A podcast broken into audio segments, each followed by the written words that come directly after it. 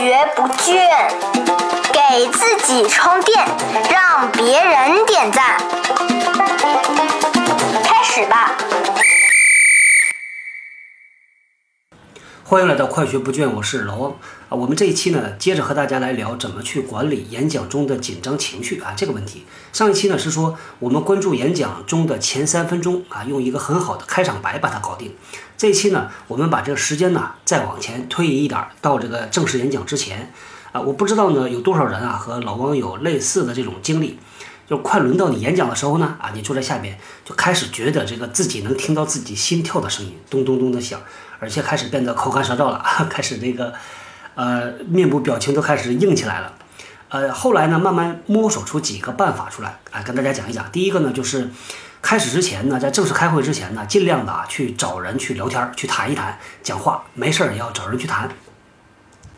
如果呢，一个正式演讲你自己独处，这个是越待着越紧张的，所以一定要找别人去聊，去放松，啊，开开玩笑啊，扯扯别的，最好呢是能够和你的未来的听众去聊一聊啊，先寒暄一下。那第二个呢，这个这个是这样啊，你到洗手间里边啊，找一个小房间啊，关起来门，然后呢开始挤眉弄眼。让这个面部的肌肉啊，要让它运动，要让它放松起来。因为我以前看到过有一个姑娘在做演讲练习的时候，我就坐在她边上，我就看到她这个脸上的肌肉在跳，这个脸上有一条肌肉一直在跳，她自己感觉不到，就说明人在紧张的时候呢，很多东西你完全控制不了了。所以这个让自己的面部表情，包括你的舌头啊放松下来，这也是一个办法。还有一个办法啊，老王之前啊在一些资料上看到，但是自己呢没尝试过。我估计可能针对不同的人，这个不同的方法可能效果不一样啊。就是呃所谓的叫想象啊，你成功演讲的场景。呃，具体呢做法就是你在真正去之前，比如说前一天或者在前前一天，你可以。啊，闭上眼睛去想象，你说啊，我现在打开门，走到会议室里边，面对着二十多张这个严肃的面孔，然后我第一句话怎么讲，我第二句话怎么讲，我怎么做这个手势。当你想象的越清楚越形象，那可能呢，对于你这个现场的时候呢，它就会虚拟和现实重叠啊，就让你自己能够找到这个感觉。据说啊，刘翔和那个孙海平他的教练在练的时候，他的教练就给他这种啊办法，就是让他去想象他冲刺的时候，他起步的时候，他拿到奖杯那个欢呼的声音，给他一个想象的场景。这个我估计可能是对于想象力特别丰富的人吧，可能会有效果。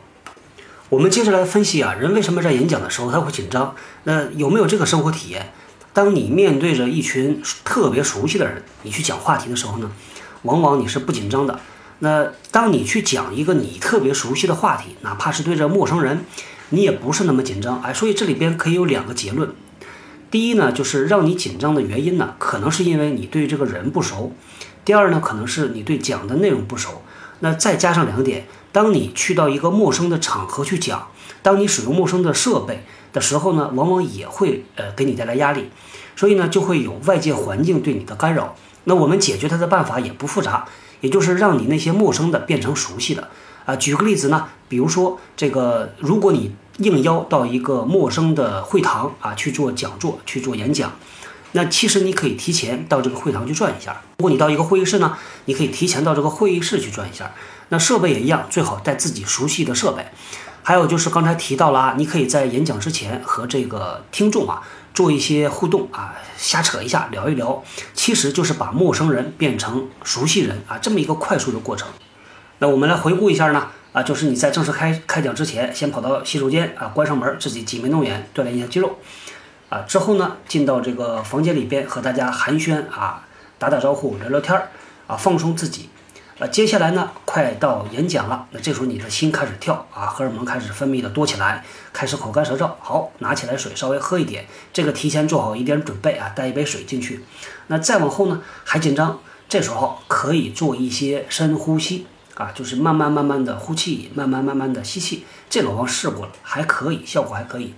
还有一个呢，这个也不见得适用于每个人，就是仪式感。你在真正讲之前呢啊，你可以去人为的给自己设定一个一定要做的这么一个动作，它是一个心理暗示。比如说呢，有一段时间我每次讲之前，我一定要去一下洗手间，正式开讲之前进去了啊，放松一下，然后再出来，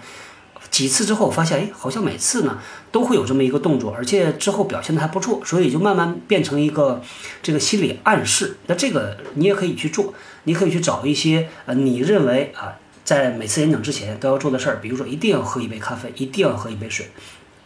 啊等等，或者一定要发一个微信啊，给自己打打气啊等等，都可以试。那好，我们这一期就先聊到这里，后天见。新技能大家 get 到了吗？我是小汪，搜索关键字“人呐”，找到老汪的新浪微博和微信公众，